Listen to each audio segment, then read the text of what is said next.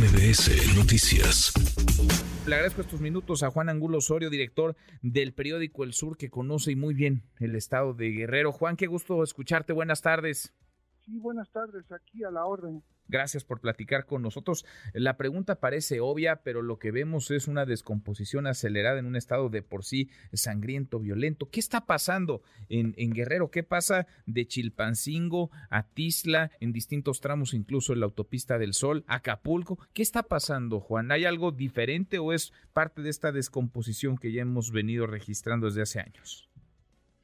pues sí es parte eh, que se está recrudeciendo porque parece que hay un reacomodo de los grupos delictivos que eh, casi todos vienen eh, de un cártel hegemónico durante muchos años en Guerrero que fue el cártel de Sinaloa, después con los Beltrán Leiva, la mayoría de los grupos que están generando violencia en el estado son eh, decisiones, son eh, pedazos en los que se, formaron, que se formaron después de que eh, la Marina abatió a Arturo Beltrán Leiva en un condominio de Cuernavaca.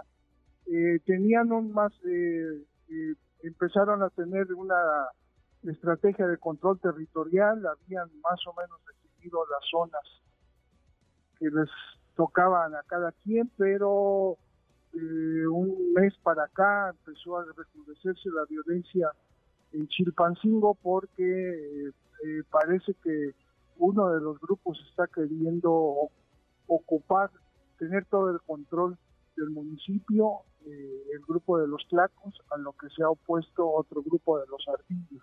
Mm. En este contexto es que surgió este video en el que la alcaldesa de Chilpancingo aparece eh, platicando con un líder eh, delincuencial. En este contexto es que dejaron eh, los cuerpos mutilados de siete personas cerca de una iglesia en Chilpancingo.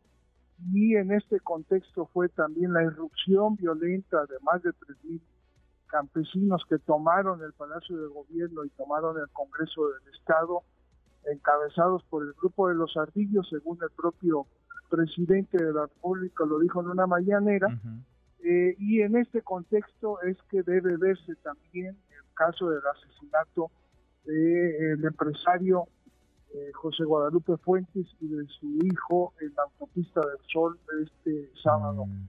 ¿Qué pasó? ¿Quién, ¿Quién era este empresario Jesús Fuentes Brito? Eh, ¿Para quién eh, trabajaba cercano pues a qué grupo político? Se ha destacado su, su pertenencia al equipo promotor de las aspiraciones de Marcelo Ebrard en Guerrero, pero es un empresario muy cercano al gobierno actual, es un empresario que se ha dedicado a, proveer de diversos productos a los gobiernos estatales desde hace dos sexenios eh, y se le ubica como cercano al gobierno actual de Evelyn Salgado porque su sobrino con el que ha hecho negocios en todo este tiempo, que ha sido su socio en los diversos negocios que han emprendido en los últimos 15 años, es actualmente eh, miembro del staff de la gobernadora de mm. Salgado, es coordinador operativo de la oficina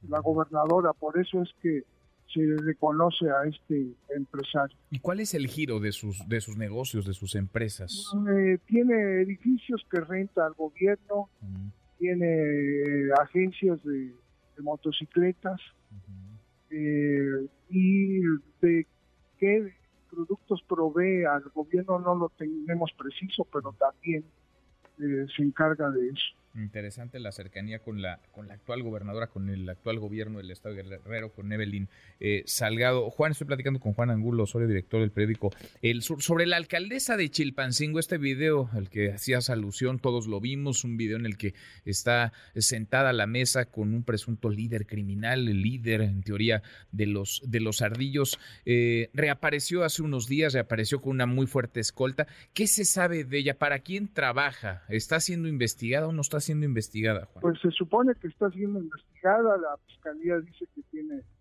ya solicitó información al Instituto Electoral, a, al Congreso del Estado eh, sobre su nombramiento como alcaldesa, pero sigue en el cargo, sigue en el cargo, sigue encabezando una conferencia semanal. Ayer en su conferencia semanal dijo que ya no iba a hablar del tema y que todo se lo dejaba, toda la información se la dejaba a la Fiscalía Estatal y a la Fiscalía General de la República.